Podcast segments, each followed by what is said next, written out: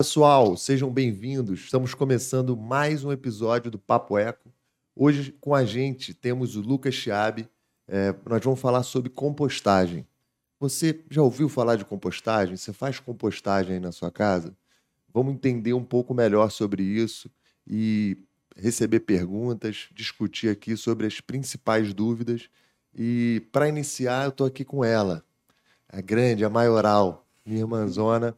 Camila Sotomayor.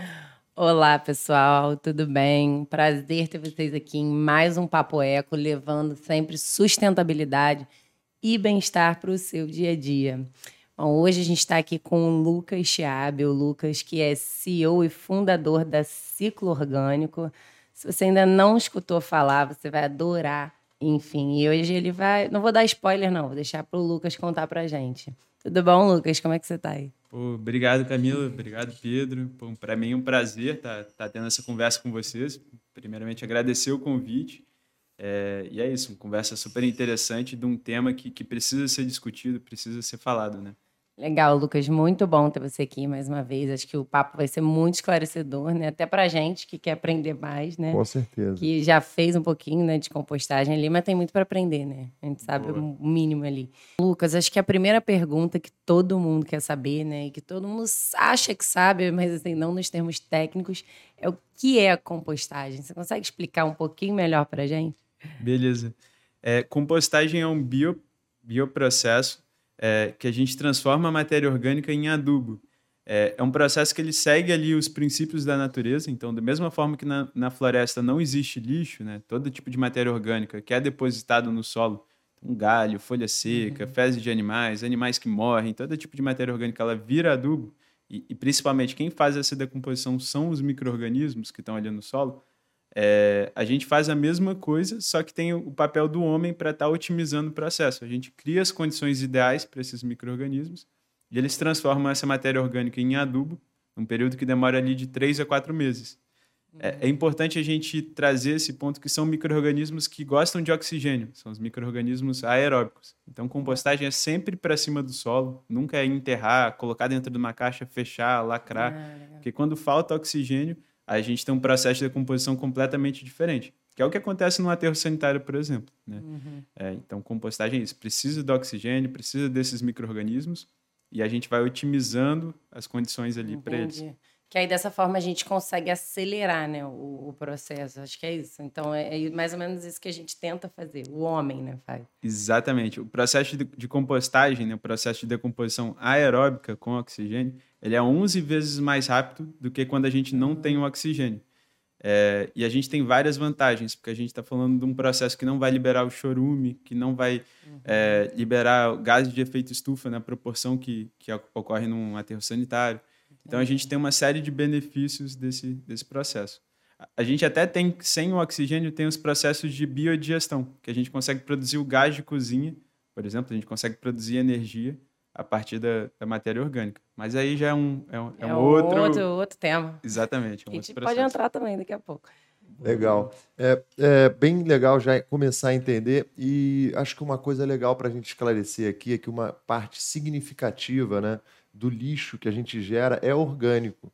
E o ciclo orgânico ele vem com uma proposta justamente para é, tornar esse lixo, é, trazer esse lixo né, e reaproveitar esse lixo é, que uma vez seria orgânico como adubo, é isso? É, e, é, e, e, aí, aproveitando essa, esse gancho aí, é, como que o ciclo orgânico hoje ele faz para facilitar a vida de quem quer compostar, quem às vezes não tem um, um, espaço em casa, né? Eu, por exemplo, eu tenho a minha composteira, Passo um perrengue lá de vez em quando, eu, eu confesso.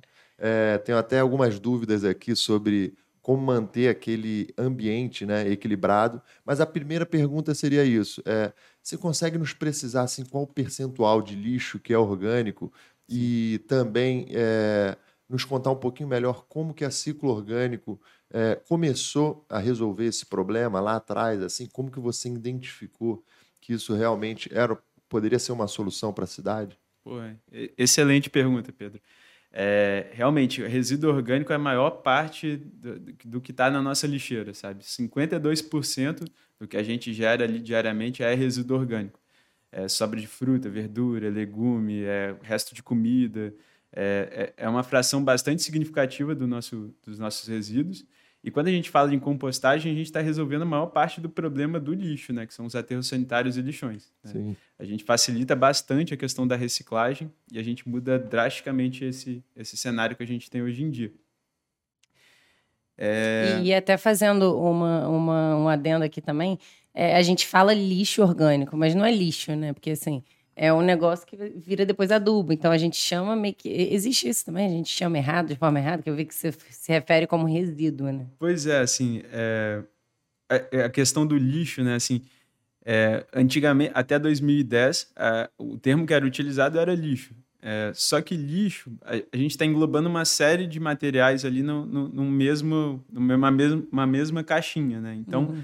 é, em 2010, quando saiu a Política Nacional de Resíduos Sólidos, eles passaram a dividir.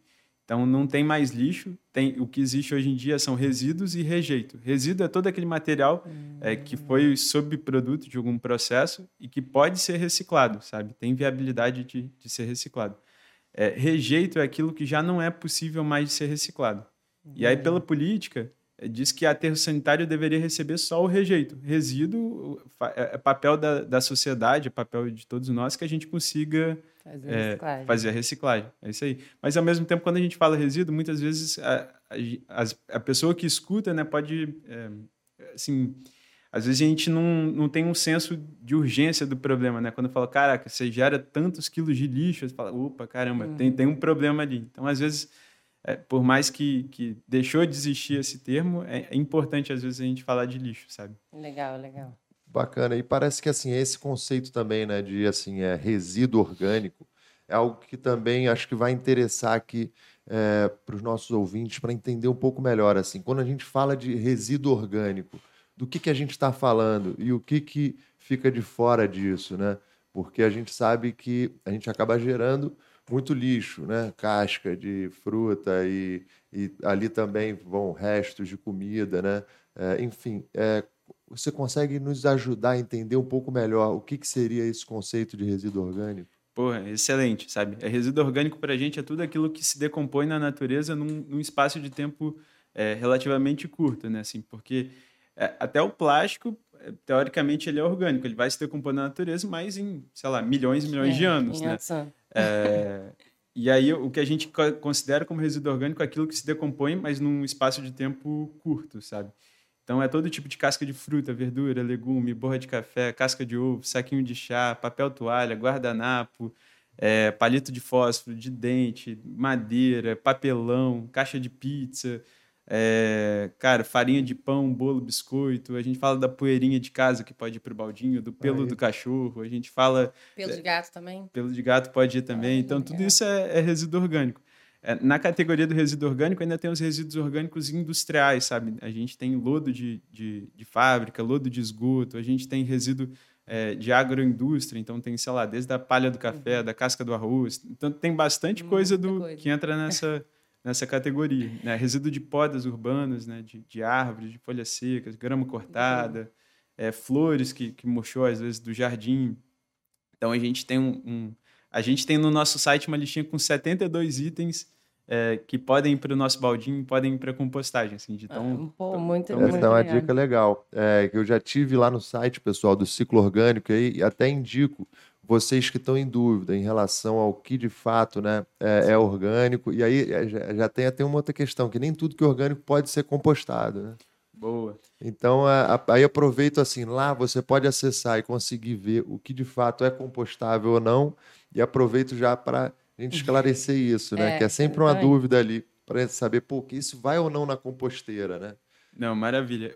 Como, como que o ciclo ajuda com que as pessoas façam a compostagem? A, gente, a nossa ideia é trazer praticidade para as pessoas, por isso que a gente criou um modelo de assinatura é, de um serviço de coleta de, de, coleta de resíduos orgânicos, né? Você paga uma mensalidade, recebe um baldinho e você vai só, ter, só tem o, o, o trabalho de colocar ali as cascas, que não é nem um trabalho, né? Mas assim, você só precisa colocar ali todo o teu resíduo orgânico num baldinho, que fica hermeticamente fechado, então não dá cheiro, nem atrai nenhum tipo de bichinho.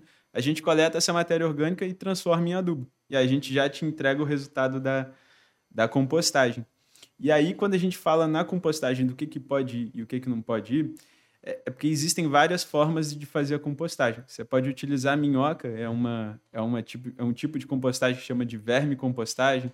Você pode fazer uma compostagem numa escala muito grande, que a gente chama de compostagem termofílica, que esquenta bastante. Ou você pode fazer uma composteira pequenininha no jardim de casa. Então, para cada um desses tipos de, de compostagem, tem itens que vão e tem itens que não que a gente não ah. aconselha aí. Então, por exemplo, para uma minhoca, colocar casca de laranja, de limão, é, é, esses resíduos cítricos em excesso, a gente não indica, porque desregula o pH e a minhoca não curte tanto assim. É, resíduo de alimento cozido, por exemplo, a gente não indica para minhoca. Para uma composteira de jardim, é, que você vai estar trabalhando com os micro-organismos também, você já pode colocar os cítricos, não tem problema. Mas alimento cozido, parte mais com gordura, a gente também não indica colocar. É, já na compostagem numa escala maior, a termofílica, a gente já indica colocar todos esses resíduos, que não tem problema nenhum.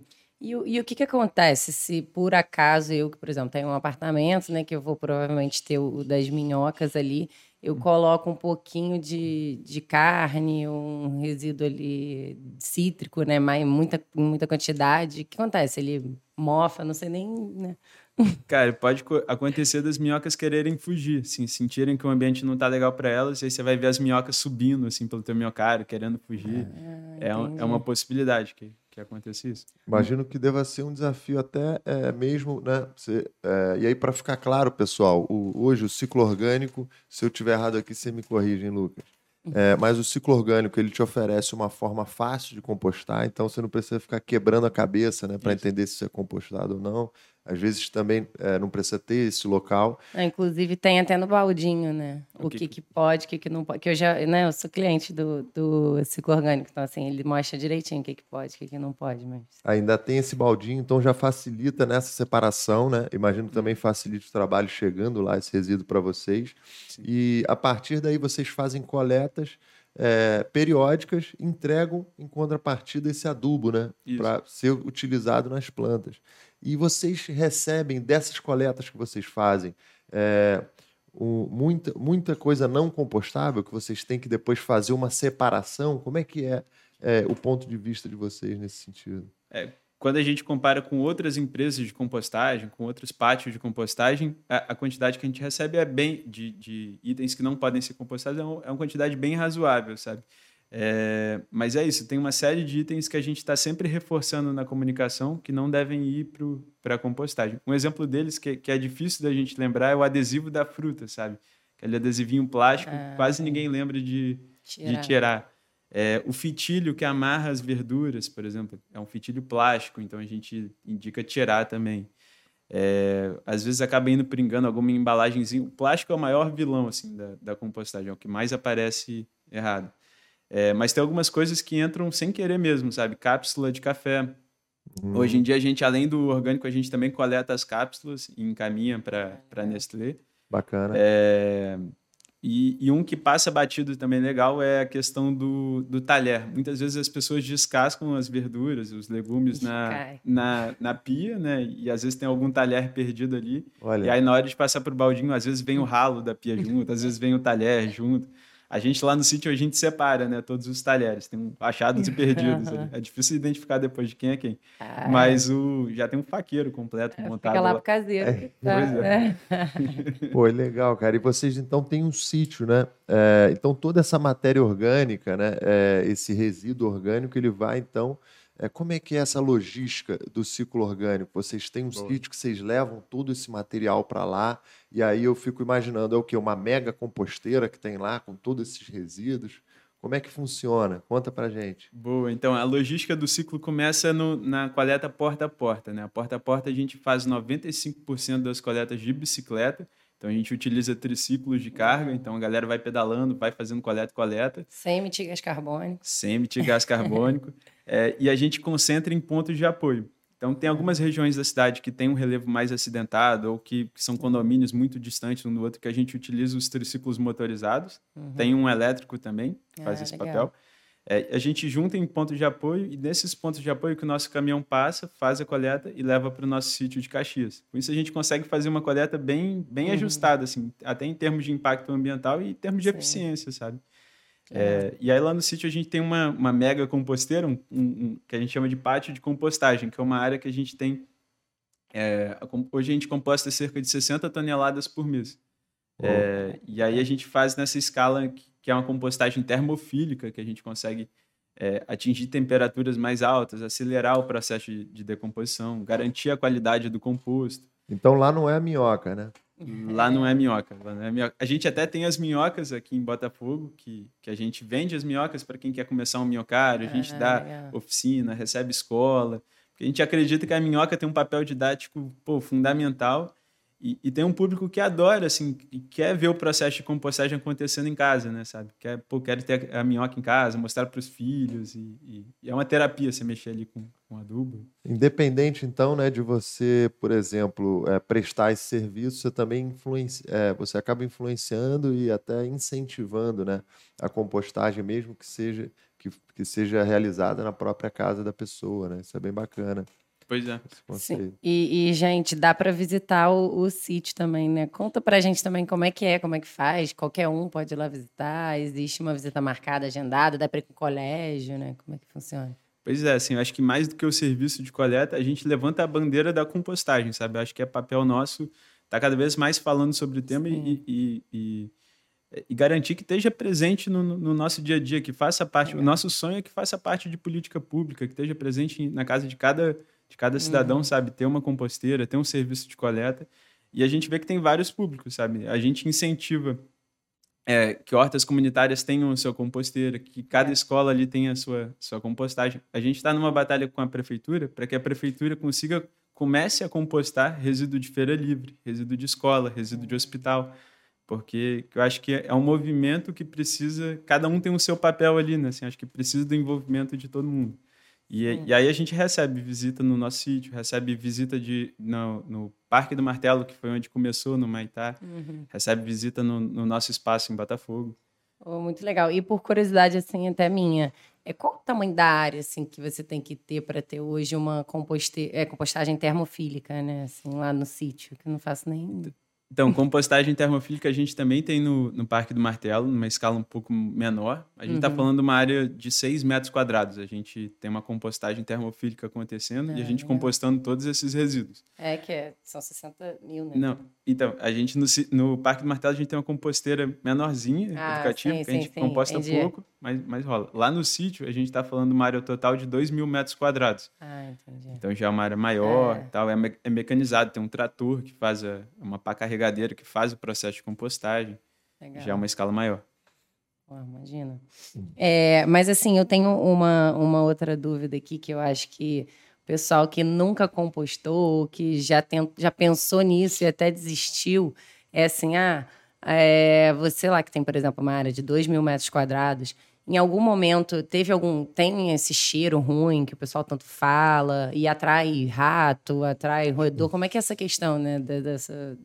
Sei lá, que a gente não sabe se é Sim. verdade, né? É parece que tem muita gente que deixa de compostar, é, por né? Por isso. Disso. E é até uma coisa legal de esclarecer, assim, pô, a partir do momento que você utiliza o resíduo que é compostado ou você tem uma composteira em casa, isso significa que sua casa vai ficar fedendo Baratas, e vão ter roedores ou é, não tem nada a ver? Cara, vamos lá, esse é um ponto interessantíssimo, sabe?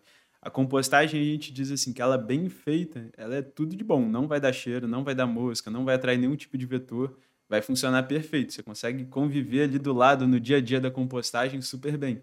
É, lá no sítio a gente tem uma família que mora, que vive lá e não tem problema nenhum com isso. É, agora, a compostagem, quando ela é mal feita, quando acontecem erros e tudo mais, isso tudo pode acontecer. É, a gente, num minhocário, por exemplo, em casa, a gente fala, cara, pode ser que se você der um deslize, ou no início ali, quando você está aprendendo, pode ser que dê mosca, pode ser que dê larvinha de moscas, pode ser que dê um cheiro é, um pouquinho desagradável, mas isso tudo faz parte, você consegue contornar. É, mas quando a gente fala numa escala grande, a compostagem precisa ser muito bem feita para não acontecer isso. Né? Aí tem uma série de controles que a gente tem que ter ali no processo para garantir isso. É, mas também faz parte. Assim, a gente viveu muito esse preconceito antes, quando a gente tinha pequenos pátios de compostagem, que às vezes o vizinho nem conhecia, mas só de ouvir falar que pô, tem uma compostagem aqui do lado de casa, caraca, tem rato, tá dando morro. Já teve vizinho, cara, três quarteirões da gente, assim, que, que falou, pô, o rato do meu prédio tá vindo da tua composteira. A gente falou, cara, que isso? Já teve vizinho tirando foto do urubu lá em cima. Falou, cara, aquele urubu veio da tua compostagem. Falei, pô, cara, impossível, vem cá ver, vamos sentir o cheiro junto para ver se é da compostagem. Então, mas é, é um tema importante de, de, ser falado. Então, qual o cuidado assim que deve ser feito, por exemplo, que assim, pô, pessoal que está em casa, fica ligado aí, o Lucas vai dar uma dica importante agora. Você que tem algum receio disso, é, vamos conferir como é que a gente faz para assim é, reduzir as chances ou anular elas de pô, ter qualquer cheiro mal, ou qualquer cheiro ruim ou, ou, ou animais e ratos e tal. Então, a regra de ouro assim da compostagem, como é que a gente, como é que a gente faz? Vamos, vamos explicar ali o, o, passo a passo da compostagem. A gente precisa de dois principais ingredientes numa compostagem, que são os ingredientes verdes, que são os resíduos orgânicos que a gente gera em casa, é, e tem os resíduos marrons, que são todo tipo de matéria orgânica mais seca. Então, a gente está falando de serragem, por exemplo, que são lascas de madeira, folha seca, grama cortada, jornal, poda triturada. São resíduos bem mais secos e que contêm mais carbono. Eles são super importantes porque, quando combinados, eles criam essa condição que eu falei no início, perfeita para os micro-organismos. E aí a proporção que a gente utiliza, para cada baldinho de resíduo orgânico que você for colocar, no, ou cada lixeirinha de pia que você for colocar na tua composteira, você vai usar de uma a duas lixeirinhas, de uma a duas partes de matéria seca. Então, tem um minhocário, vou colocar um, um, um, baldinho de orgânico, vou colocar mais um baldinho de matéria seca. É... Entendeu aí, então, pessoal? É, para cada balde de matéria orgânica, um a dois baldes de matéria seca. Exatamente. Beleza, agora eu gravei. O... para não ter erro, que a gente fala que é melhor você errar para mais do que para menos. Porque para mais, o, o, máximo que pode acontecer é ficar muito seca a tua composteira e ela ser um pouquinho mais lenta. Agora, quando você erra para menos, aí pode ser que aconteça mosquinha, pode ser que dê mau cheiro, pode ser que atrai vetor é sempre importante o resíduo orgânico estar tá bem coberto por essa matéria seca, que aí tu cria uma barreira para a mosquinha não pousar lá e ela não proliferar. É, é bem importante também que numa composteira maior você tenha um, um, uma frequência de revolvimento, essa, esse revolver da matéria orgânica que mantém ela ativa e mantém ela quente, é, e aí mantém os, os vetores longe. É bem importante que. Então, ou seja, é importante mexer o lixo, é isso? Assim, você, desculpa, o resíduo orgânico, é, a, após a inserção, é, isso até é uma dúvida, assim, que depois a gente pode até entender melhor como se monta uma, uma composteira, né? Que é uma dúvida na, na onde que entra o lixo, entra na primeira, na segunda gaveta, o que, que faz com aquele o chorume, é. é. é, é mas aí, é, conta pra gente, onde é que a gente insere o lixo? É importante que você diz realmente é fazer é, essa mistura, né? É Sim, isso? é importante fazer essa mistura inicial. A questão do revolver, a questão do mexer. É, quando você usa minhoca, você não precisa fazer que elas estão já fazendo elas esse... trabalham por, por entendi. Elas já estão fazendo Mas esse trabalho. Mas se fizer, acelera? Cara, é interessante, acelera. Eu já Entendi. vi gente falar que, pô, não, não é legal porque você vai bagunçar ali a dinâmica das minhocas, mas Entendi. na prática eu, eu, eu vi que ajuda, é. sabe? Uhum. É, para uma, uma, uma compostagem com bactérias, com micro-organismos, a gente fala que é bem importante a gente fazer isso, porque a compostagem ela acontece principalmente no centro dessa, dessa composteira, lá no meio. Uhum. Então, as bordas tendem a, a, a, ir num outro ritmo, elas começam a decompor ah, muito, mais, muito mais devagar. Quando você revolve, você mistura, né? O que está lá no meio vai para fora, o que está lá fora vai para dentro, e, e você tem uma compostagem mais é, equilibrada. Mais equilibrada, mais homogênea, uhum. que, que funciona bem, mantém ela sempre quente. Bacana. É... Então, acho que é isso. Assim, na mistura inicial, coloquei um baldinho de um, um baldinho do outro. É, se for uma quantidade pequenininha, você pode fazer, a gente fala que é o esquema de lasanha. Coloca um e cobre com o outro. Coloca o resíduo úmido primeiro e cobre com o resíduo seco. Se for uma compostagem com volume maior, é importante misturar, cara. Tem que misturar bem. A gente fala que, é, que compostagem nada mais é do que você preparar um jantar para esses micro-organismos. E como é micro-organismo, o prato de comida é micro, sabe? Se você não mistura, um prato de uma galera vai ter só com é, resíduo orgânico, e aí o outro só vai ter feijão. Quanto melhor você mistura, no pratinho de cada um tem, uhum. tem, tem a mistura perfeita, sabe? E, e até para perguntar, assim, até para o pessoal que quer compostar e precisa comprar a minhoca, né, e tal. Qualquer minhoca funciona? Existe uma minhoca específica, de uma espécie específica que é melhor, que é mais indicada? Como é que é isso? Pô, excelente pergunta. É. Cara, é primeiro, assim, cara, qualquer minhoca serve. Qualquer minhoca vai comer a matéria orgânica. Pelo menos é, até o que eu conheço, nunca vi uma minhoca que não, não, não funcione. Não é. gosta, esse não Mas o, tem uma, uma espécie específica que é a minhoca californiana, é, uhum. que essa sim ela foi desenvolvida é, a partir de vários cruzamentos para ser uma minhoca que é mais eficiente para essa função da compostagem. Então ela come numa velocidade bastante é, bastante elevada para o portezinho dela ali. Ela vive numa densidade de minhocas ali que é, que é bem grande e, e para compostagem é imbatível. É, assim, é a melhor. Então, ó, é galera, é minhoca californiana, né? Isso. A minhoca mais gulosa do mercado. é essa aí que a gente tem que comprar. Bom, e, e, aí eu acho que é, que é legal agora até que o Pedro falou, né? A gente entender as camadas ali, né? Do, do da compostagem, onde fica que eu faço com chorume? Você consegue explicar Boa, ali pra gente? E aproveitando aqui, acho que é importante também saber, eu tenho que ter uma composteira de fato, eu consigo às vezes improvisar uma composteira, né? Assim, para o pessoal que está de casa agora, ainda não se mexeu, agora vocês já sabem, 50% do teu lixo é orgânico. E aí, o 52, Lucas agora, 52. 52 aí, ó. E agora o Lucas vai dar a dica de como você direcionar esse resíduo orgânico para virar matéria orgânica e adubo para que possa voltar para suas plantas, para o seu jardim é, e deixar eles bem fortes. Não é isso? Boa, é isso. É, uma última dica sobre as minhocas, o que acontece?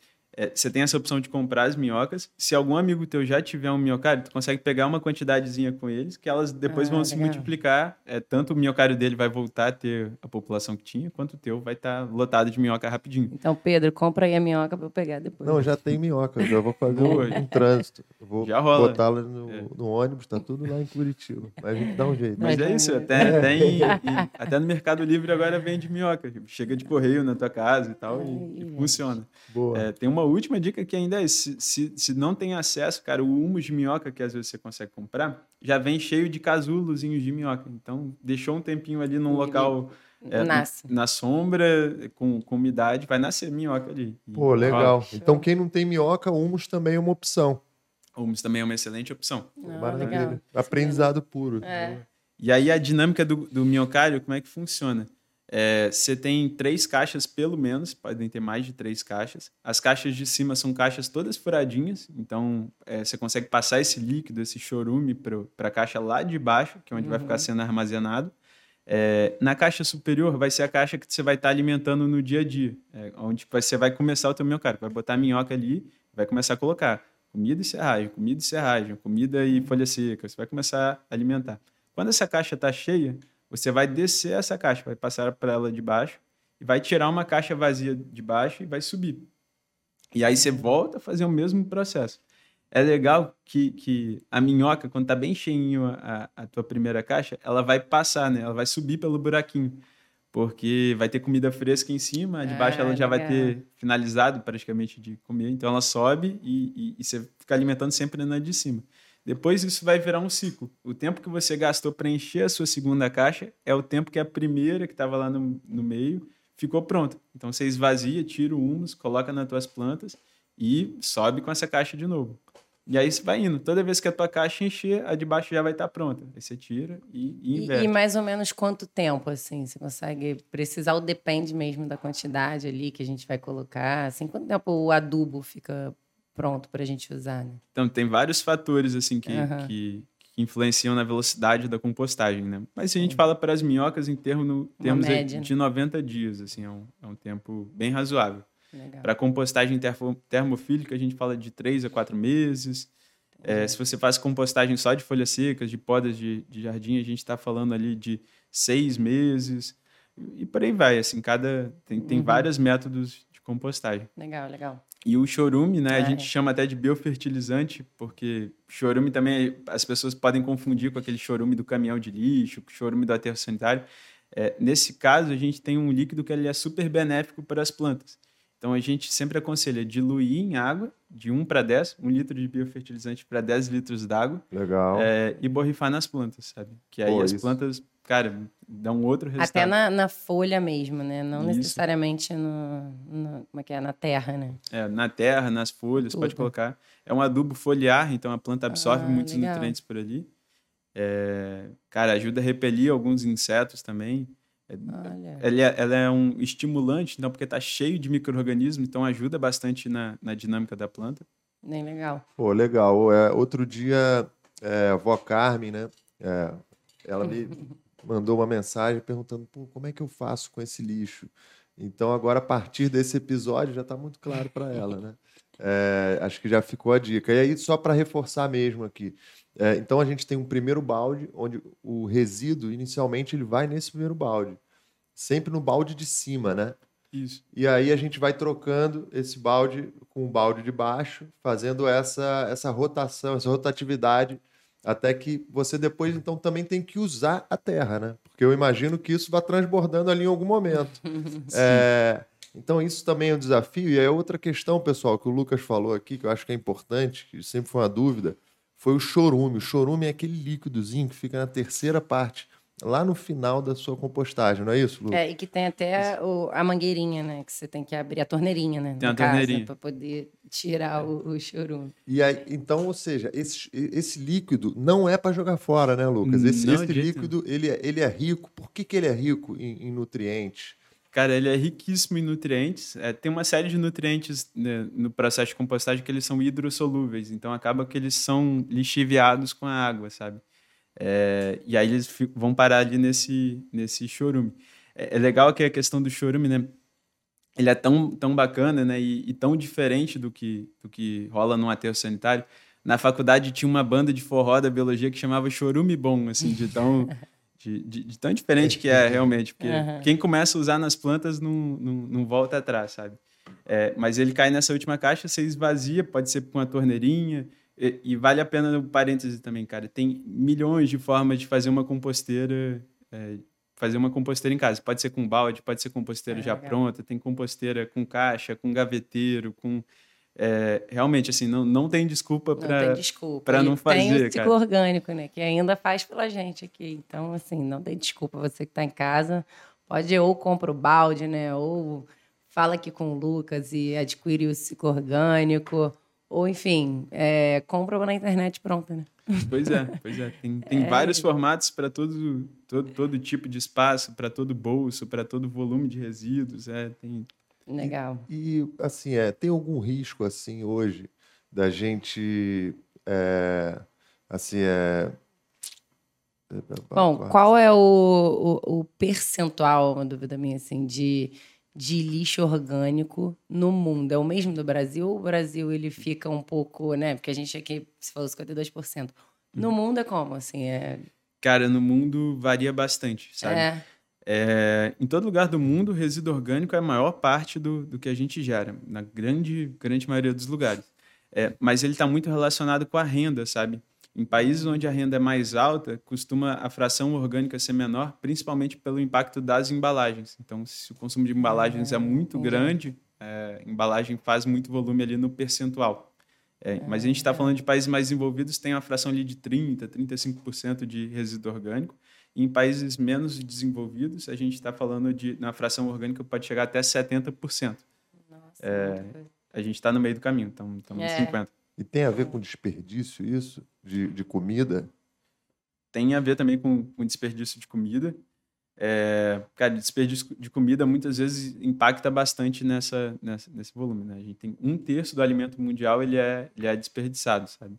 Muita coisa. E, mas tem várias práticas que podem aumentar ou diminuir a quantidade de resíduos. Se você é uma pessoa que aproveita, sabe, até o talo do teu alimento, aproveita o máximo possível, a quantidade de resíduo orgânico que tu vai gerar é menor. Ah, sou uma pessoa que sou vegetariano, sou vegano, consumo muita fruta, verdura, legumes, a tua fração orgânica vai aumentar. Uhum, ah, não, como mais fora de casa.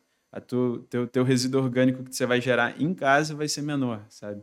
É, tem uma série de fatores ali que, que vão influenciando. A gente, no ciclo, a gente, de tanto, de tanto atender as pessoas, atender os restaurantes, a gente faz algumas perguntas e a gente já sabe, cara, sei que tu vai gerar uns 15 quilos aí por, por semana, sei que tu vai gerar 7, sei que... São quantas pessoas na tua casa? Tu come mais em casa, mais fora de casa? Tu é vegetariano, você é vegano? Aí a gente consegue ir mapeando, mais ou menos. Mas uma, uma, uma, uma dica legal, sabe? Quando a gente fala de uma refeição, em média, a gente está falando de 200 a 300 gramas de resíduo orgânico por refeição, sabe? Quando a gente vai falando no restaurante, num, uma empresa. Parece muita coisa. É né? muita coisa. Aí eu estava até lendo, Lucas, o, o Brasil é o quarto maior produtor de lixo, né? Assim, a gente produz muito lixo. Eu vi que, acho que por pessoa são 3 quilos por dia, né? Então, assim, é muito lixo que a gente deixa de compostar. E, assim, até me corrija se eu estiver errada, acho que a compostagem é uma coisa que, assim, que nem a sustentabilidade, que há muito pouco tempo atrás não era muito falada, né? Ela não era muito falada. Tinha um pessoal que fazia, né? É. Mas não era muito. A gente hoje escuta compostagem o tempo todo, sabe? Como é que foi a evolução desse termo, assim? Como é que você sente a evolução desse termo no mundo? Sabe? Cara, é, é isso, importante, sabe? Teve. Quando eu comecei há sete anos atrás, era um tema que todo mundo falava assim, mas o que, que é isso? que é o compostagem, que, que é né? isso, compostagem? Hoje em dia, quando você fala compostagem, é, você percebe que é um, é um, é um- faz muito mais parte ali do, do dia a dia das pessoas. Mas o, acho que reforça a importância de compostagem estar presente desde pequenininho, cara. Toda escola deveria ter uma composteira, sabe? É, Que nem a gente fala, né? Educação ambiental, tudo, e não tem, né? A gente fala, como é que a gente coloca isso dentro do colégio? Né? É muito resíduo também, É, orgânico. e, e parece que assim, já era uma ciência perfeita, né? É, por quê? Os resíduos, né, pelo visto, viram adubo e ainda tem um plus de, de- de fertilizante, né? Então, é, parece que a partir do momento que a gente começou a destinar esse lixo, é, ele parou de voltar né, para a forma orgânica e passa aí né, para aterros sanitários, é, eu fico até em dúvida de entender também isso. É, qual é o, o- impacto desse resíduo que ele não é compostado e ele vai para o aterro sanitário? O que, que acontece lá no aterro sanitário? Ele não é, ele, ele acaba não atingindo essas condições ideais, ele vira algum outro tipo de resíduo. Você consegue dar um esse insight para gente? Pois é, a, a gente a gente fala que a compostagem tem um papel fundamental, principalmente em duas pontas, sabe? A, a primeira ponta é essa questão da gente conseguir evitar que o, que o resíduo vá parar no, no aterro sanitário ou no lixão. É, quando ele vai parar lá, é, tem essa questão dos gases, que, que é, um, é um impacto gigantesco, né? Então, para cada quilo de resíduo orgânico, quando a gente faz compostagem, a gente está evitando que 770 gramas é, de CO2 equivalentes sejam emitidos, né? Hoje, aterro sanitário é a maior, é a terceira maior fonte de emissão de metano, que é 25 vezes mais poluente para a questão do efeito estufa do que o CO2, propriamente dito. É um gás de efeito estufa que tem uma ação rápida, de curto prazo, então que impacta muito em mudanças climáticas. É, sem falar num custo financeiro gigantesco, né? Então, hoje, por exemplo, aqui no Rio de Janeiro, o maior contrato que a prefeitura tem é com a Conlurb, sabe? A gente gasta mais de um bilhão de reais por ano para enterrar o nosso lixo, nosso lixo lá em Seropédica. Cara. É, então, hoje o caminho do nosso lixo, a, a escolha que a gente faz quando a gente coloca no, numa composteira ou quando a gente coloca no, no sistema público de coleta de lixo, é, é, entre, é uma, uma, uma mudança gigantesca. Quando a gente escolhe colocar na, mandar para aterro sanitário, é uma viagem de 160 quilômetros. Né? O caminhão percorre 80 quilômetros até o aterro sanitário e volta esses 80 quilômetros vazio, E sabe? várias vezes. É, várias vezes, né? São E vários caminhões. 10 mil toneladas por dia aqui no, no Rio de Janeiro. Ou seja, a compostagem ela captura o CO2 também, né? Captura, transforma no adubo. O adubo, quando você está recebendo, ele está cheio de carbono. Quando você usar esse adubo para suas plantas, a, a, a, A planta ainda vai fazer fotossíntese. Vai fixar mais vai- carbono, E sabe? vai liberar o oxigênio. E aí que entra esse o segundo papel da compostagem, que é a gente devolver para o solo todos esses nutrientes que vieram dele. Hoje a gente tem um fluxo, assim, sabe, na agricultura, que é, que é é um fluxo linear, sabe? A gente extrai da mineração os nutrientes, coloca na, na agricultura em, em forma de fertilizantes Uhum. e entrega para a cidade em forma de alimento. É, e esse alimento, que é- as cascas, as sobras, que ainda estão cheios assim, de nutrientes, em vez da gente devolver para o solo, a gente manda para um aterro sanitário. Então, a compostagem tem esse papel de, cara, vamos pegar essa, essa potência que existe aqui e vamos devolver para o agricultor para ele continuar fornecendo. É, o Brasil é o quarto maior importador, quarto maior importador de fertilizantes do mundo. É, 85% dos insumos agrícolas utilizados são importados.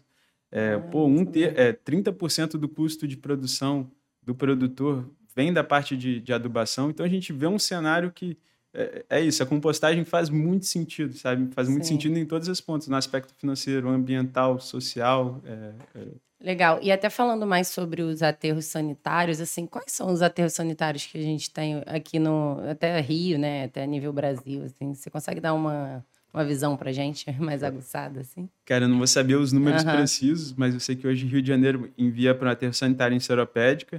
É, antes era num lixão em Gramacho, é, ah, verdade. Que foi fechado, fizeram um filme. Tanto, né? é. Lixão é um cenário ainda pior do que o aterro sanitário, porque não tem cuidado nenhum. Uhum. O, todo o material ele é, ele é só acumulado ali, e aí a gente está falando de chorume, a gente está falando de gente vivendo naquela condição super insalubre, a gente está falando de vetores. De, de, aí ratos, doenças. Rato, doença, é, é, o caos, assim. Uhum. Esse é, um, é até uma dúvida legal, né? É, qual a diferença entre o lixão e o aterro sanitário?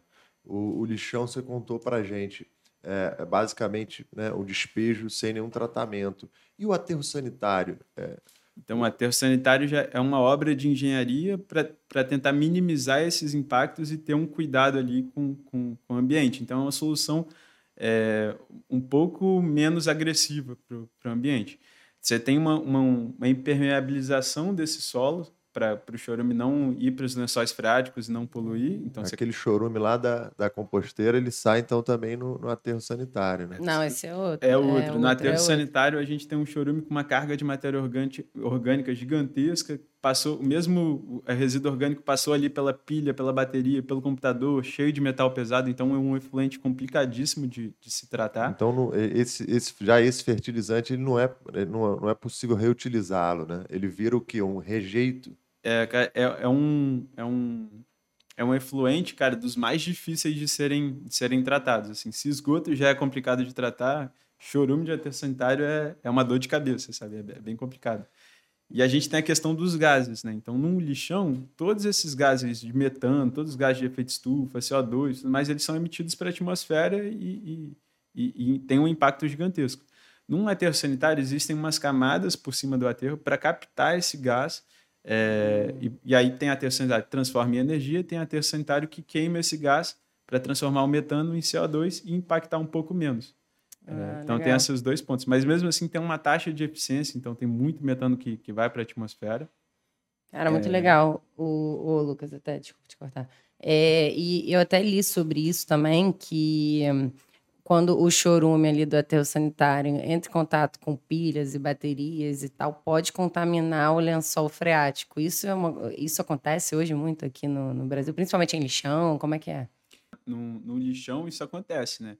É, no lixão de gramacho acontecia pra caramba, né? E, e, era um problema ambiental tão grande, porque a gente tinha um lixão, se eu não me engano, acho que era o maior da América uhum. Latina, é, do lado da Baía de Guanabara. Então, todo, todo resíduo orgânico gerava chorume, passava pela pilha, pela bateria, por lixo eletrônico tudo mais, e ia parar na, na, na Bahia, né? um ambiente de manguezal, super protegido. Então, ah. o lixão de, de foi fechado e, e, e hoje vai para uma aterro sanitário em Seropédica. Só que é um desafio porque ninguém quer ter por perto um lixão, um aterro um sanitário, aterro. lidar com, com, com, essa problemática. Existe a problemática que fala assim que é não no meu quintal, assim, eu uhum. quero que uhum. tenha um local para mandar o, o, o, meu lixo, mas não aqui do lado de casa.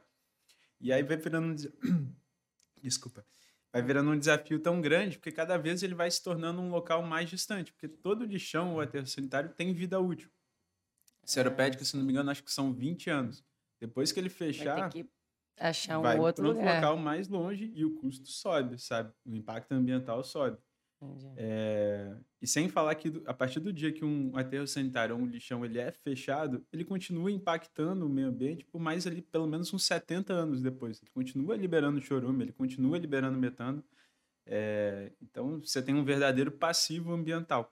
Então acho que são mais uma, mais, mais alguns pontos que reforçam o importante a importância de só ir para esses locais, só ir para um aterro sanitário que é rejeito, sabe? Uhum. E não os resíduos. Então, pô, é, realmente é uma dor de cabeça danada, né? Pelo visto, tratar do lixo, né?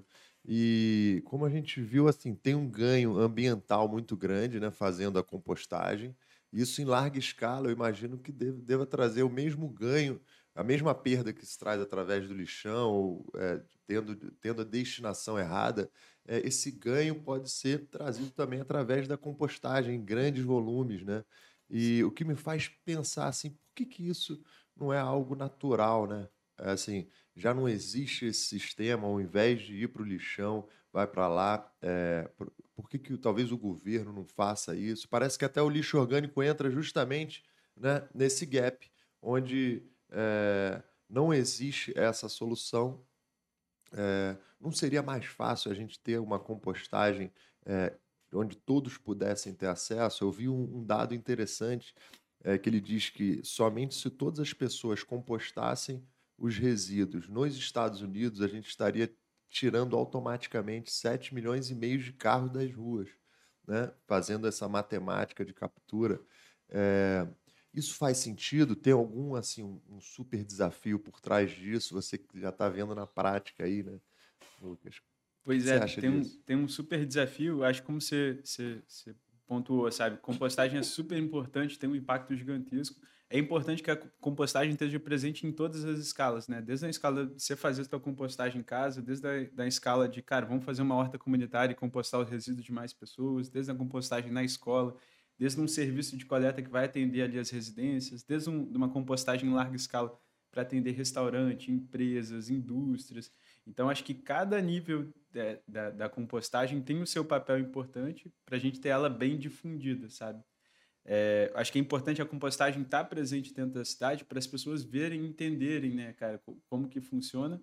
É, e mais do que só separar, entender que existe um caminho ali depois, entender que, que tem um propósito, que tem é, que, que você está mandando seu resíduo, mas você sabe para onde que ele está indo, o impacto que ele está gerando. É, você conheceu, quanto mais a gente consegue envolver as pessoas no processo de compostagem, a gente vai vendo que mais engajadas elas se tornam, sabe? É, e eu acho que isso ainda não acontece no Brasil por uma questão financeira. Então, assim, vale a pena deixar claro, cara, fazer compostagem é mais caro do que aterro sanitário. Porque aterro sanitário é um processo que já está numa escala gigantesca e, e ele colocou o material, você não precisa tratar desse, desse, desse material, sabe? É, numa compostagem, a gente está falando de três ou quatro meses, revolvendo o material, peneirando ele. E quando a gente fala do adubo, é um, é um, é um produto que hoje em dia ainda tem pouco valor do mercado para pagar todo esse processo, né? É, e a gente fala que essa questão financeira está associada também a um ponto importante, que no aterro sanitário é, não estão todos os reais custos dele, né? Então a gente chama de externalidades, né? O, o impacto que ele gerou na, na Baía de Guanabara, que o lixão gerou, não estava no tá preço, ali. sabe? É, todo gás de, gás de efeito estufa que ele está gerando não está no preço. Então ele, ele gera consequências que quem está mandando resíduo não paga por ele. A gente fala que é o contrário, é até um dos desafios para vencer isso.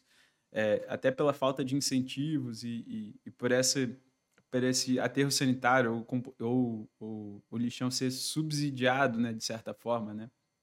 É, que hoje quem faz a compostagem, quem faz o certo, acaba pagando mais do que quem faz o errado, quem, quem polui. Então é mais é. difícil ainda da gente conseguir avançar. Mas a gente vê que está mudando, né? A gente vê no Brasil que tem leis surgindo, tem cidades que já estão avançando, tem programas, tem políticas que estão parando para pensar e incentivando a, a, a compostagem é, e, e, que tem esperança. A gente viu aqui que, que a Califórnia, né, ela hoje obriga, eu acho que tem uma lei que obriga o, o morador, né, residente, a fazer a compostagem. Você acha que isso no Brasil vai ser uma realidade, realidade um dia? Você espera que seja, né? Porque a gente espera, né, eu acho. Mas você acha que a gente está muito longe, muito perto? Enfim. Cara, eu acho que, que é uma realidade, mais cedo ou mais tarde a gente vai chegar nesse, nesse ponto, até por conta disso, sabe? Tem uma questão, uhum. até sanitária ele vai tendo vida útil, você tem que fazer mais distante, vai ficando mais distante, e aí você, você vê o cerco apertando ali e, e os políticos, né? A sociedade uhum. como um todo precisa encontrar soluções. É... Geralmente, eu acho que na Califórnia tem algumas cidades que já têm a obrigatoriedade, tem outras que têm meta, tem outras que não podem ir mais para aterro sanitário resíduo orgânico de grandes geradores, ou não é, podem ir para aterro sanitário resíduo de podas. Então você começa de que é, um, é, uma é uma transição muito grande quando a gente fala isso numa escala tão grande assim, e, e, que aí tem passos a passos assim. Você, você começa tirando a poda do aterro sanitário, que aí você tendo poda, você consegue ter essa matéria seca para fazer a compostagem. Aí você começa obrigando os grandes geradores a, a compostar. Começa através da prefeitura compostando os próprios resíduos para dar o exemplo. Uhum. Como, é, a prefeitura ou o governo começa a criar incentivos, começa a criar linhas de financiamento, mecanismos para fomentar a, a compostagem é, até chegar nessa transição. Eu acho que esse é o caminho, a gente uhum. vai chegar nesse ponto, mas é importante que que, é, que não seja uma decisão de cima para baixo. É importante que, que a população, sabe, Também que esteja presente nas é. escolas. A gente fala, cara, criança tem um poder de transformação gigantesco. Quando a gente uhum. vai falar numa escola sobre compostagem E a criançada, assim, se amarra e vê e curte, vê que faz sentido, chega em casa e fala assim, pô, pai, por que, que a gente não faz compostagem? Por que não tem a minhoca gulosa, né? Cara, não tem pai, não tem mãe que não fala assim, é. cara, não, porque não vamos fazer não, porque dá trabalho, quando você quer, cara, mobiliza, né? E às vezes começa incentivado ali pelo filho, quando vai ver já tá amarradão, já faz parte ali do dia a dia. Hum. Fala, compostagem, cara, faz parte de um, de um hábito, sabe? Hum. E o mais difícil é o início. Depois que tu, tu engatou no negócio, é, passa a ser natural, né? Não jogar os resíduos no, no lixo. Lucas, sabe qual o percentual de, de de, das pessoas que hoje compostam o seu lixo, seja no Rio, se existe esse dado, acho que nem existe. Né? Cara, existe o desafio, é um desafio a questão da informação. É, já vi informações que dizem que hoje no Brasil menos de meio por cento são, são compostados, então é bem pouquinho. Tem muito a crescer a compostagem. Tem muito a crescer, cara. No, no Rio de Janeiro, o, o, dado, a informação assim, informal ainda, é, são 2.200 toneladas de resíduos compostados mês. É, só que são 150 mil meses gerados, né? Então a gente está falando de 1,5% mais ou menos. Né? E parece assim que em termos de quantidade de lixo, né, a gente vê que é, provavelmente essas grandes corporações, né, supermercados, que provavelmente geram muito resíduo, desperdício, desperdício orgânico, é, entre outros, a gente atacando por aí, né, começando a resolver por aí, provavelmente já consegue um, um volume maior. Hoje o ciclo orgânico ele atende é, a muitas famílias, né? São quantas famílias? 4.300 famílias. Uou, você hum, vê que porra, é um trabalho muito, muito incrível. Parabéns, cara. Pô, obrigado. Incrível. Inspirador, inspirador. Famílias compostando por conta do ciclo orgânico. E, e aí, nesse, nesse, nessa mesma linha de solução, vocês acabam também atendendo a empresas que às vezes têm um volume muito grande, que possam utilizar o ciclo orgânico como uma forma de compostar o seu lixo? A gente também atende empresas é, e é um outro ponto muito legal, sabe? A gente, por exemplo, na linha de supermercados, a gente está começando uma parceria agora com o Hortifruti. E é, e é bem legal que, que a legal. gente consegue. A gente fala que o mais legal quando a gente fala de família, sabe, é, é esse impacto de ter um, número muito grande de pessoas que, tendo uma outra relação com os resíduos, mudando a dinâmica, é, é o papel de fomentar a compostagem. Mas quando a gente fala de empresas, de indústrias, de mercados, a gente está falando de um impacto gigantesco. A quantidade de, é, só a rede Hortifruti, assim, trazendo essa informação, a quantidade de resíduo é equivalente a 250 mil pessoas, sabe? Essa é, a quantidade é, de. Muita coisa. É, então é um impacto bem legal. A gente vê cada vez mais empresas é, se atentando para a questão da compostagem. A gente vê uma questão de, da imagem da marca, porque as pessoas, o consumidor está cada vez mais consciente, né? E aí chega no restaurante, chega na empresa, mas e aí? Beleza, em casa eu tenho um mau cuidado gigantesco com o meu resíduo. Será que na empresa que eu consumo, será que no, no, no local que, que eu estou consumindo tem a mesma preocupação, né? Sim. E a gente vê quem tem essa preocupação saindo na frente, né?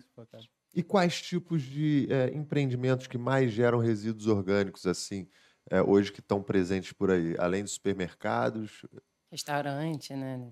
Supermercado, restaurante, é, Cara, indústria, refeitório industrial, ah, shopping, é, tem uma série de, de, A gente chama essa categoria de grandes geradores, né? Assim, que a gente gera num, num, num volume grande, sabe? E, e, desse pessoal, assim, é, não é ainda normal, né? Ter uma compostagem a nível industrial. São poucos, então, que te, tomam essa, essa dianteira. É isso mesmo? É um movimento que está engatinhando, sabe? É, tem a, o SG hoje em dia está tá ganhando muita força, né? então as marcas estão começando a, a, se preocupar ainda mais com a questão ambiental. A gente está falando de crédito de carbono, é um, é um tema que está tá surgindo agora, é, mais presente no dia a dia das empresas. A gente vê a questão de, de às vezes, uma certificação ISO 14000, às vezes é uma multinacional e é uma determinação da matriz para a empresa toda. A gente vê a questão de pontuação na bolsa de valores, a gente vê é, às vezes, motivador é uma questão de licenciamento ambiental. Então, tem, tem vários motivadores. Às vezes, é uma questão de atingir algum selo de sustentabilidade. É, tem, tem uma série de motivadores para minha empresa. Mas eu, eu, acho que o que é fundamental é isso. Assim, é, é, o, é o consumidor questionar uh, as empresas, os locais que eles consomem, né, se, se tem boas práticas ambientais ou não. Né. Bacana. Tem uma pesquisa recente que eu vi 83% dos consumidores é, tão, optam por pagar mais para uma, uma empresa que consome, para aquelas que têm, têm boas práticas ambientais, sabe? Então, é. ou seja, se, se, a sustentabilidade não levar, o consumidor acaba que vai levar a empresa para o caminho sustentável. Né? A gente fala, cara, a, a, nossa carteira tem um poder enorme, cara. Assim, uhum. você fala, cara, não vou consumir desse local porque, pô, esse, esse local não, não, tem, não tem um cuidado, não tem a preocupação e tudo mais. Rapidinho é, as empresas começam a se mobilizar, sabe? É, e hoje a gente vê uma, uma nova geração, né, que já nasce com com essa vontade, né, e com, com a preocupação né, social, ambiental muito maior do que antigamente.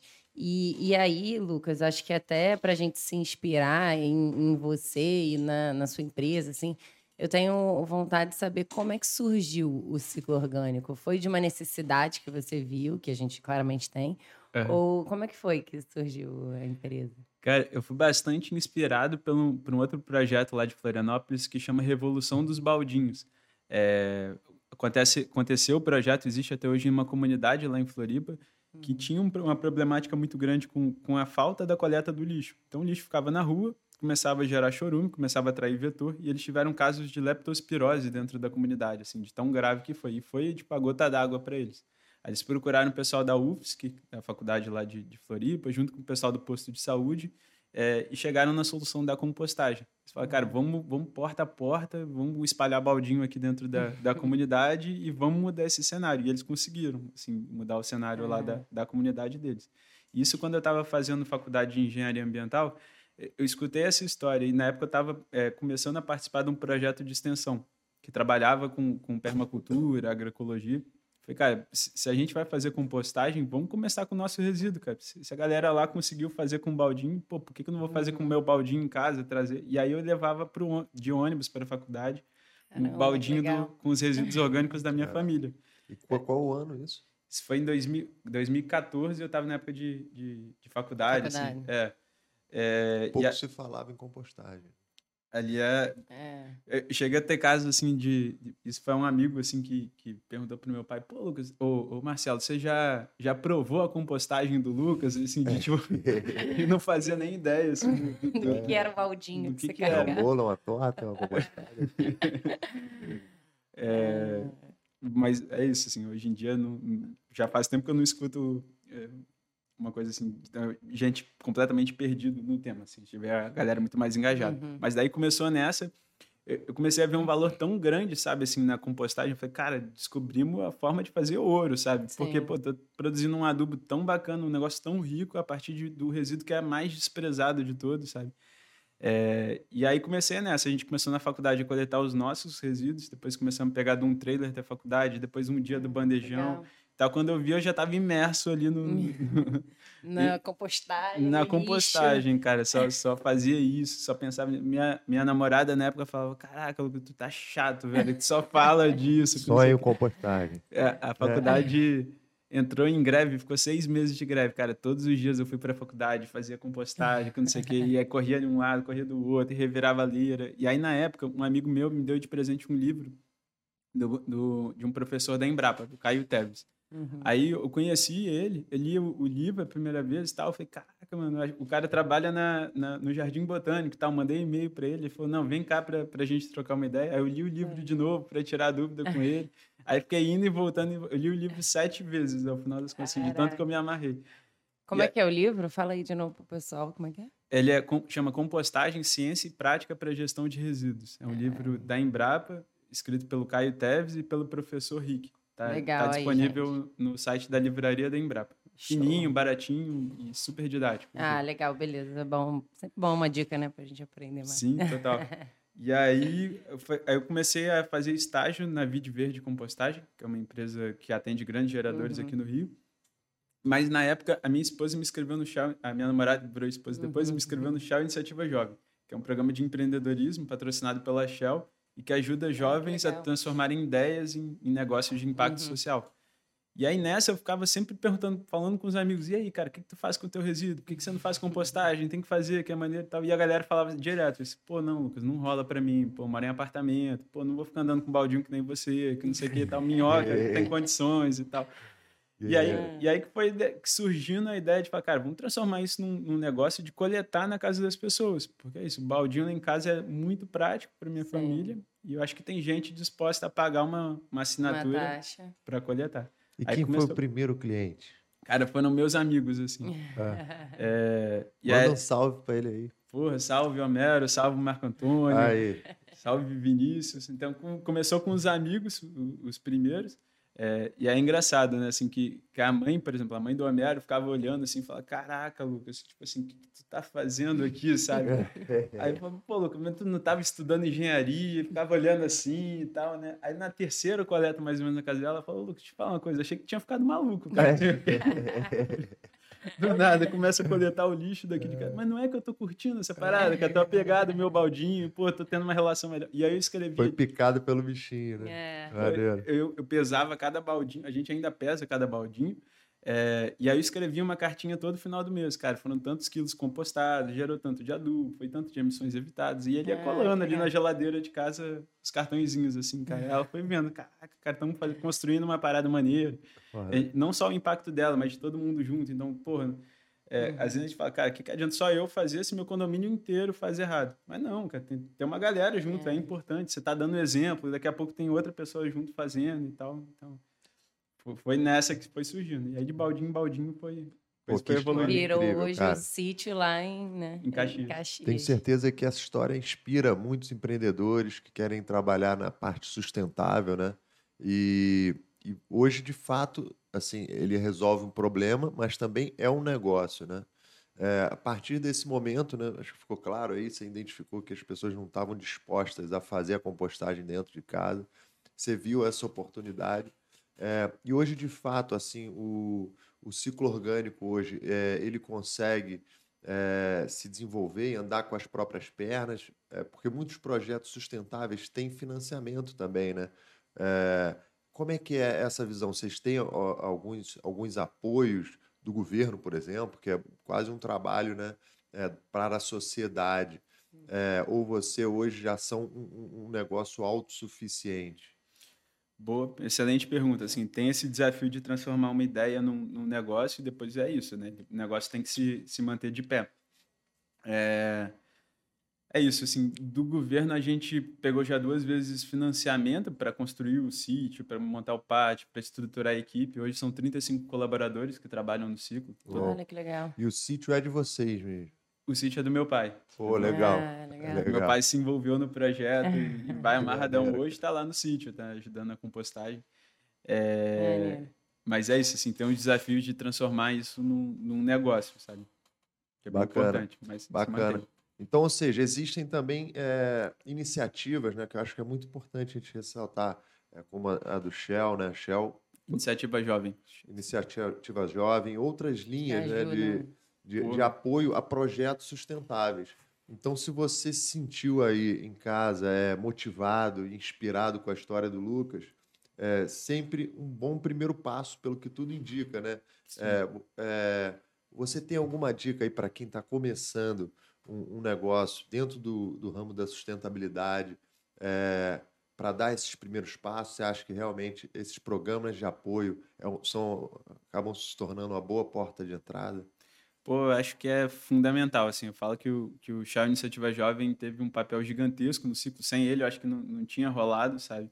É, principalmente porque no início é muita coisa para fazer e falta um braço, sabe? E você fica perdido, cara, vou fazer isso, vou fazer aquilo, e você é, é, tem que jogar nas 11 posições, fazer coleta, fazer a parte financeira e marketing e tudo mais É e o tal. empreendedor, é o É. empreendedor raiz. Pois É, é, o umbigo do negócio. Pois é, e, e o Chá Iniciativa Jovem me ajudou a construir um plano de negócio. Acho que foi o- a, a principal. Foram duas, duas contribuições muito importantes. Primeiro, você conhece várias pessoas que estão no mesmo barco que você. Então, você eu me encontrava ali semanalmente com 80 empreendedores que estavam passando pelos mesmos perrengues. Então, Network. né? Pois Também. é, então ajudava. Caraca, tô, tô no desafio de abrir meu CNPJ. Ele falou, caraca, também, pô, faz assim, faz assado e tal, e ia trocando ideia. E outro de, de ajudar a construir um plano de negócios. Então, Lucas, ó, bota o pé no chão, tem uma metodologia para fazer isso acontecer. Primeiro você vai testar isso, depois você vai conversar com o cliente, depois você vai, você vai começar a estruturar teu plano operacional, de marketing, como é que você vai vender, como é que vai ser as tuas estratégias ali de relacionamento com o cliente. Então, então ajudou a dar um norte para a empresa para os primeiros anos ali, já saber por onde ir, sabe? Então, teve um papel É, bem pô, importante. Você tem o colurme de lixo orgânico hoje. Né? É. É, é, Pô, né? É quase, quase esse o conceito, né? É você, pô, eu me fico imaginando aqui, pô, a logística para fazer a Sim. coleta, né? São quantos bairros no Rio? Eu vi que é uma área muito extensa ali de coleta, né? Vai do que? Da zona, zona norte, a zona sul, zona leste, zona oeste. Vai do, do Leme a Pontal, né? Sim, Pontal. Vai do, do Zona Sul toda, vai Recreio, Barra, parte da Grande Tijuca, eh, Santa Teresa. Então tem, tem boa parte. Ele é um desafio logístico grande, sabe, no, no dia a dia. E vocês têm vontade de expandir além da área que você você está hoje? Ou você acha que hoje o sítio não comportaria, teria que pegar uma outra área? Existe esse sonho do, do ciclo orgânico? Pois é, a gente tem esse sonho de expandir para mais regiões, para mais cidades, conseguir ajudar com que mais pessoas compostem. É, tem um desafio no sítio, o sítio a gente ainda tem capacidade para ampliar, Uhum. mas a gente está buscando inserir mais tecnologia no processo de compostagem para no mesmo espaço a gente compostar mais, assim, encurta o tempo de, de compostagem. É, é o desafio da vez ali. Uhum. E, mas é isso, a logística é, é complexa. O, o que tem de bacana que a gente tem, tem, tem maior satisfação também no ciclo é que a gente foram surgindo vários empreendedores que, que se sentiram tocados, Uhum. inspirados, que resolveram é, fazer compostagem também nas suas cidades. E hoje a gente tem uma associação, né? A gente é, se juntou e o grupo como um todo Ah, é, está consolidando agora a associação que é a, a B Compostagem, Associação Brasileira de, de Composteiros legal. do Brasil. E aí é bem legal que é um, é um espaço interessante que a gente consegue trocar experiências, ter uma troca ali de, de informações bacana e, e que a gente vai potencializando o negócio de cada um na sua cidade, no seu, na sua particularidade, a gerar impacto. E tem hoje algumas cidades assim que você já vê no Brasil que se destacam nisso? É, e quais seriam elas? Então, tem Florianópolis é a cidade, é a cidade grande assim que que tá tá mais à frente. Lá já tem lei obrigando o grande gerador a fazer compostagem. Lá já tem meta de, de, de resíduos orgânicos desviados para aterro sanitário. Lá já tem incentivo, então as iniciativas de compostagem cadastradas na prefeitura é, recebem o valor que o aterro sanitário é, iria receber da prefeitura. Esse dinheiro vai para para a iniciativa de compostagem para fomentar ela, para incentivar. Então, acho que se fosse para escolher uma cidade que está mais avançada nesse, ponto, acho que seria Floripa, sabe? Bacana, bacana. E, e internacionalmente, você diria que Califórnia é um, um- um exemplo? Ou tem alguma outra cidade que você se inspira? Assim? Cara, a Alemanha como um todo é um país que está bem à frente da- na, na compostagem. Se fosse para escolher uma cidade, talvez duas cidades, eu falaria de Nova York, que eu acho que é é a cidade nos Estados Unidos tem o maior programa de compostagem institucionalizado. São mais de um milhão de pessoas que compostam todos os dias lá em Nova York. É, e tem a cidade de, de São Francisco, na Califórnia. É, que também é um- lá acho que a taxa de, de resíduos que não vão para na verdade 85% se eu não me engano do- dos resíduos não vão parar no aterro sanitário, só vai 15%. Então Legal. É bem bacana. Los Angeles tem a maior parte de compostagem do mundo, 3 mil toneladas por dia indo para o aterro sanitário. Vamos chegar lá um dia. Vamos chegar, vamos chegar. Não, lá. o ciclo orgânico vai chegar. Pô, vamos nessa. Então, o mercado de. A gente pode dizer então que o mercado de, de compostagem ele vem se desenvolvendo, né? É, e, e essa velocidade que ele vem se desenvolvendo, é, na sua visão, é uma velocidade que a gente está acelerado, a gente está ali mais ou menos, ou a gente está dando ré, enfim, talvez andando para trás. Pois é, eu acredito que a curva de crescimento da, da compostagem é uma curva que ela é, é- é exponencial, né? Sabe? É igual a energia solar, por exemplo, né? Ela começa assim, subindo, ela vai ganhando, vai ganhando Força. força. e tem um ponto ali que ela, ela explode, né? Eu acho que a gente ainda não chegou nesse ponto, mas a gente vê ela, ela é um mercado que está aquecido, sabe? Cada vez mais pessoas é, entrando, novas empresas surgindo, é, grandes geradores procurando o que compost, é, empresas para compostar. A gente vê o tema mais sendo mais, mais difundido, mais falado nas escolas. Então, a gente acha que a gente está num caminho, mas que ainda dá para aumentar esse ritmo de crescimento, sem dúvida. Pô, bacana. A gente sempre fala aqui sobre compost... sobre assim a, a educação, né? E como ela vem, é, como a, a nova geração vem com uma preocupação ambiental maior e como muitas das vezes é gradativo, né? Então, ou seja, é, às vezes através de uma ação sustentável, como reduzir ou eliminar o uso do copinho plástico, né? de descartáveis de plástico de uso único em geral. E aí isso vai trazendo para percepções, né, que vão além do teu dia a dia. Então, pô, você já parou de utilizar né, um, um, plástico de uso único, a tendência é que você comece a refletir um pouco mais sobre o seu lixo orgânico, né? Eu acho que acaba que todo esse, esse processo dessa educação que parece que é lenta, né? Quando a gente vê o mundo Sim. inteiro, é, mas acaba, a, a, parece que acaba chegando aí, né? É, na compostagem. Isso vem ocorrendo, então, né? Na tua visão vem acontecer. A gente fala que, por exemplo, a compostagem é um excelente gatilho para você começar uma horta. Você começa a produzir o adubo ali e fala, cara, tem, tem uhum. que plantar, né? Então é uma coisa. Às vezes acontece ao contrário. Você começa a plantar fala, cara, preciso arrumar um adubo de qualidade para minhas plantas. Você fala, opa, vou, vou começar a compostar. Às vezes, quando você começa a compostar, você começa a olhar para o que sobra do teus, dos teus resíduos, né? Aí você começa a ver, caraca, mano, pô, no, bandejinha de isopor pô, tem um maior cuidado aqui, mas, pô, sobrou a bandejinha de isopor que não vai nem para reciclagem, nem para compostagem, pô, será que não dá para eliminar esse, é, é, esse resíduo, né? O copinho plástico, ou às vezes é o contrário, né? Então, a gente vê que essas pequenas mudanças, uma, vão, uma vai puxando a outra, sabe? Tá tudo encadeado, né? Tá tudo encadeado. Bacana. É muito legal e, e é realmente muito inspirador o, o ciclo orgânico. Eu já fui cliente, hoje eu vou, é, acho que até depois desse nosso bate-papo, tá me dando até é, vontade de voltar para o ciclo orgânico, porque eu me mudei tem pouco tempo, então dei uma pausa, mas vou voltar, sabe? E eu queria entender também, acho que até para o pessoal que está assistindo, é, eu hoje moro com a minha namorada, então somos duas, né? Uhum. É, a gente gera X de, de resíduo orgânico. Aí lá em casa, que, na ex-casa, na casa da minha mãe, já são quatro pessoas. Então, assim, ela, ela gera mais que eu. Como é que funciona, né? Vocês passam de X em X tempos. Eu queria Isso. relembrar até como é que funciona a logística. Ou a gente escolhe, né? Varia por pessoa, os planos? Varia, a gente tem vários planos, e aí o que a gente usa para identificar ali qual é o teu perfil de geração de resíduos é o número de pessoas da tua casa.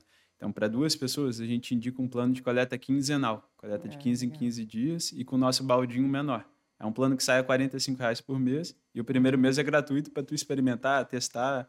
já tem um baldinho aí que eu vou, vou levar. Aí, aí pessoal, o primeiro mês é gratuito. Então, assim, é, não tem nem desculpa, né? Não tem, cara. Testa. A gente, fala, a gente começou com essa promoção que a gente começou a ver que é isso, cara. Compostagem é um hábito. Tu começou a fazer voltar atrás assim e falar, cara, não, não, não, faz sentido, não volta, sabe? Aí a gente começou a ver isso, cara, experimenta, testa para tu ver como é que funciona. É legal para você identificar se o plano faz sentido ou não para uhum, você. Às vezes você diminui ou aumenta, né, o isso. tempo. Às vezes, só duas pessoas, mas que comem muita fruta, muita verdura, e às vezes precisa de um baldinho maior. Ou às Entendi. vezes acontece ao contrário, pô, como mais fora de casa, então não gero tanto resíduo assim. E, e, assim vai indo. A gente ajusta e depois segue. E aí a gente tem que encher um X para ganhar o, o, adubo, ou não. Eu hum. te dei o baldinho aqui, mesmo que eu tenha comido uma casca de ovo, eu vou ganhar meu adubo. Tu ganha, você ganha o seu adubo mensalmente. É, então, nos três primeiros meses você recebe o adubo e depois vai conforme a tua demanda. Para eu também não te encher de adubo uhum, na, na, tua é, casa. Então, é a maior parte do pessoal mora em apartamento. Nem, nem tem tanto. Não tem tanto, né? Assim. É. É, mas é um excelente presente. Presentear alguém com adubo, uhum. dá pro, pro, é, pro jardim do prédio, às vezes dá pro porteiro, dá para uma pessoa próxima. É, é bem bacana. É, e se você não tem planta, você tem a opção de doar o teu adubo para uma horta comunitária. A gente faz essa ah, ponte para garantir que teu, teu solo, o teu adubo vai voltar para o solo e vai estar tá cumprindo o papel ah, social. Então, legal. Se eu não for usar, eu posso falar, ó, oh, Lucas, é, pode doar para... Uhum. Ah, vai para uma horta, para um projeto social, vai para uma creche, vai para algum local que, que, vai ser utilizado. É. Cumprindo um papel social além da sustentabilidade, né? Sim. Pô, muito legal. E, e, Lucas, assim, quem olhou e pô, tá assistindo esse podcast, está curtindo, e aí quer é, entrar em mais profundidade, quer entender mais sobre compostagem. A gente já deu um, uhum. uma dica aqui de um livro. Tem é, algum outro local que você indica, seja através de um. É, Filme, série ou série. livro, né? Pessoa. Boa.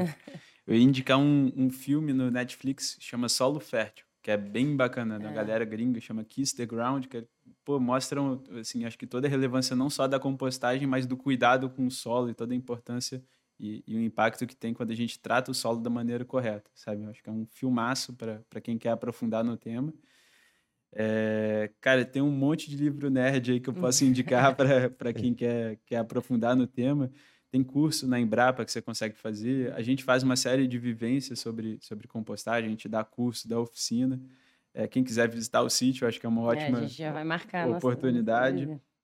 Mas, de qualquer forma, entre em contato com, com a gente, que a gente faz de tudo ali para ajudar e para dar dica para para entrar no mundo da compostagem. E você consegue falar ali para a câmera, quem quer entrar em contato com, com o ciclo orgânico, como é que faz? Onde é, eu tô cheio de lixo, o cara que tá cheio de lixo em casa, é. ele pô, já acabou de assistir, ele tá apavorado, ele já entendeu que o lixo dele hoje tá... Não a... é lixo. Não é lixo, é resíduo. É adubo. E ainda tá... É... e após isso, ele ainda é, emite né, mais CO2 e mais é, gases estufas é, para o ar, o que, que você, quais seriam os passos assim para eu começar e contratar o lixo orgânico? A partir de quando que vocês começariam a passar lá?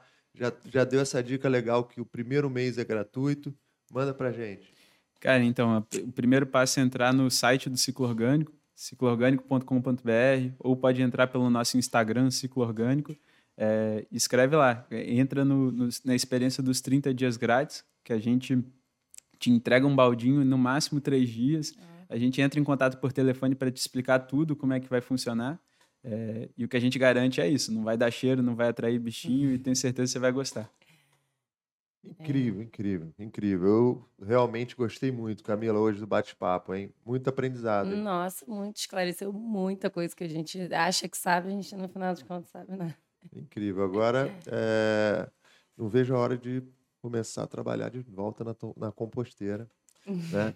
E aí, pessoal, então não tem, não tem mais erro, tá? É, agora ficou muito claro para você que está em casa, obviamente curte sustentabilidade, que está acompanhando aqui esse episódio do Papo Eco. É, então você já sabe, o seu resíduo orgânico ele pode se transformar em adubo e ainda em fertilizante, fechando o ciclo né, é, de forma ideal. É, eu aproveito aqui para agradecer mesmo e pedir aqui para a gente deixar o seu contato, Lucas. Às vezes, né, é, qual é o Instagram do Ciclo Orgânico, o site, alguma informação extra que você queira passar aqui para a gente, talvez o canal do YouTube de vocês. Até seu contato pessoal, se tiver vontade de deixar aí para o pessoal LinkedIn. Né? Pois é. é. Não, queria agradecer demais assim o, o convite, a oportunidade para estar falando sobre, sobre compostagem. É, para quem quer aprofundar, quem quer entrar em contato, é arroba cicloorgânico no nosso Instagram. É, ciclo orgânico também no, no YouTube, está em todas as redes sociais. Colocou ciclo orgânico no Google, você vai, erro, vai encontrar. É, manda mensagem, manda um WhatsApp, manda um direct, que, que a gente tem um prazer gigante de, de trocar essa ideia com, com você também. Legal, Lucas, muito obrigada pela sua presença, realmente inspiradora a sua história, né? A história desde a da faculdade, do Baldinho, e leva até, espero, espero muito que inspire outras pessoas, porque eu vou sair daqui, assim, foi muito bom te escutar, te, te ouvir, sabe? E a gente queria agradecer mais um episódio do Papo Eco, agradecer os nossos apoiadores para fechar. Vamos, é isso Pedro. aí, pessoal. É, vamos aproveitar aqui e agradecer.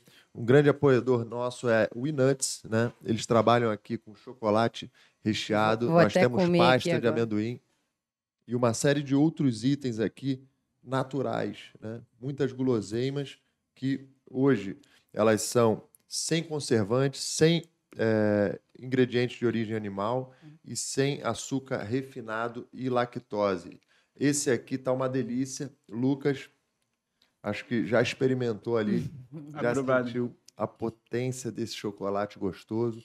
Ele está comendo esse aqui, ó, especial com goiaba e castanha de caju. Eu também. É uma delícia, é um perigo isso aqui. Boa. Só não vai pro baldinho porque não sobra nada, né, cara? É. Ele falou que as minhocas iam gostar. É. Aprovam também. Joga na composteira lá de casa. Aí.